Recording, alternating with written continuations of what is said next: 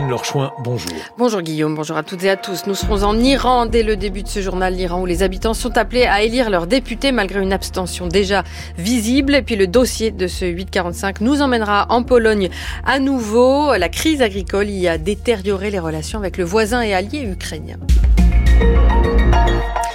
Alexei Navalny sera donc enterré à Moscou. Aujourd'hui, l'opposant Oni de Poutine, militant anticorruption de 47 ans, était retrouvé mort le 16 février dans sa prison de l'Arctique russe. Les funérailles auront lieu dans une église de la capitale, puis il devrait être inhumé au cimetière de Borisovo, à proximité.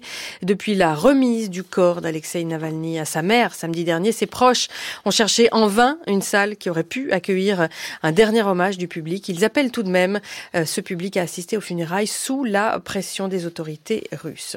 En Iran, les bureaux de vote sont ouverts depuis quelques heures pour les élections législatives et celles du Conseil des experts qui seront chargés de désigner le guide suprême. Une forte abstention est attendue, conjonction de la crise économique et de la répression du mouvement Femmes, Vie, Liberté.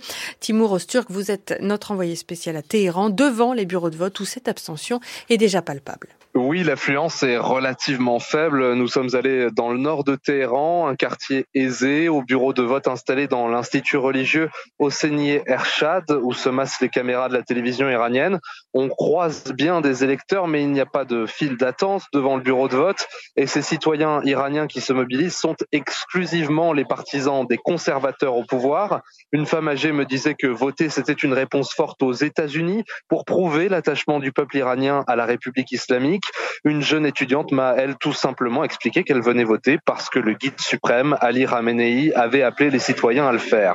Le ton est donné, les candidats modérés et réformateurs n'ont aucune chance de l'emporter, leur électorat ne se mobilise pas, une partie des réformateurs n'a d'ailleurs même pas été autorisée à se présenter, comme l'ancien président Hassan Rouhani.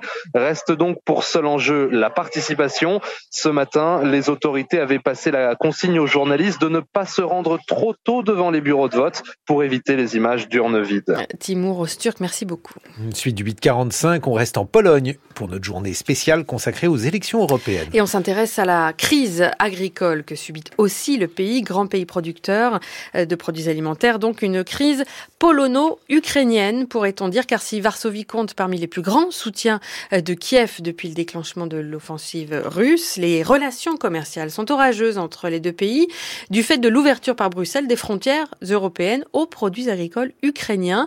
L'affaire tourne même à la crise diplomatique.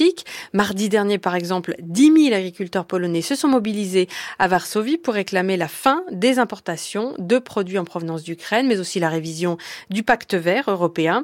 Et depuis trois semaines, plusieurs postes frontaliers du pays sont bloqués, comme à Dorohusk, à l'est de la Pologne, où s'est rendu Louise Baudet, son reportage. Le bus, on le fait passer sans problème tout le temps. Transport de passagers, aide humanitaire, produits frais, le reste, ça ne passe pas. Un camion chargé de goudron est annoncé.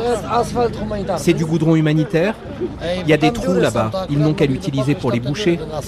Sur ce barrage de Dohorousk, à un kilomètre de la frontière ukrainienne, une trentaine d'agriculteurs se réchauffent devant un brasero, pendant qu'à l'ouest, des centaines de poids lourds patientent, ukrainiens pour la plupart. En amont des écrans les ont prévenus, 237 heures d'attente en moyenne. La file s'allonge sur près de 15 kilomètres. Donald Tusk est un traître. Le pays est devenu une passoire. Ils sont incapables de fermer la frontière et ça nous fait revenir des années en arrière. Fermer la frontière devrait pourtant l'être aux céréales ukrainiennes, sauf si elles sont en transit vers d'autres pays.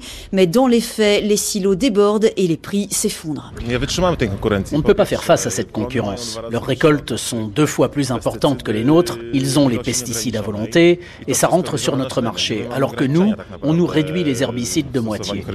Car l'autre combat des agriculteurs polonais, c'est bien sûr le pacte vert européen. À la poubelle. 4% de jachère, qui peut être d'accord avec ça? Là-haut, ils décident ce qu'on doit cultiver. C'est un bureaucrate qui me dit ce que je dois semer au printemps. En Pologne, la taille moyenne des exploitations, c'est à peine 12 hectares. Sławomir Kalinowski, économiste spécialiste du monde rural. Leur rentabilité est faible. Du coup, le pacte vert, les jachères, la réduction des pesticides pèsent sur les revenus agricoles. Et puis, il n'y a pas de volonté de créer des coopératives à cause du souvenir de la collectivisation forcée à l'époque soviétique. Et si les temps sont durs pour l'agriculture polonaise, ce n'est pas tant l'Ukraine qu'il faut blâmer les agriculteurs surestiment le problème des céréales ukrainiennes. L'an dernier, un million de tonnes ont été importées en Pologne, un chiffre stable, pendant que nous, nous produisons 36 millions de tonnes. C'est en fait la Russie qui fait du dumping sur le marché mondial et qui fait baisser la rentabilité. En Pologne, la tonne de blé est passée de 450 à 200 euros. La perte est majeure pour les agriculteurs. Des agriculteurs reçus hier par Donald Tusk, le Premier ministre promet de faire pression sur Bruxelles et Kiev. Si nos demandes ne trouvent pas d'écho, dit-il, la fermeture totale de la frontière devra être envisagée. Louise Baudet, la crise agricole continue aussi en France. Le syndicat Coordination Rurale mène depuis ce matin une action coup de poing à proximité de l'Arc de Triomphe à Paris. 150 agriculteurs sont présents en place de l'Étoile où ils ont déversé des bottes de foin. 13 ont été arrêtés.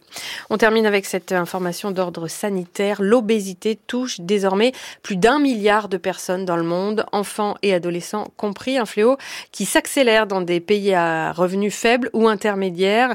Euh, certains pays pauvres, notamment en Polynésie, Micronésie, aux Caraïbes, au Moyen-Orient, en Afrique du Nord, affichent désormais des taux d'obésité supérieurs à ceux de beaucoup de pays industrialisés. Entre 1990 et 2022, le taux d'obésité dans la population a quadruplé chez les enfants et les adolescents et doublé chez les adultes. Le temps de ce vendredi en France, plutôt couvert dans l'ensemble, les températures maximales iront de 9 à 15 degrés cet après-midi du nord-est au sud-ouest.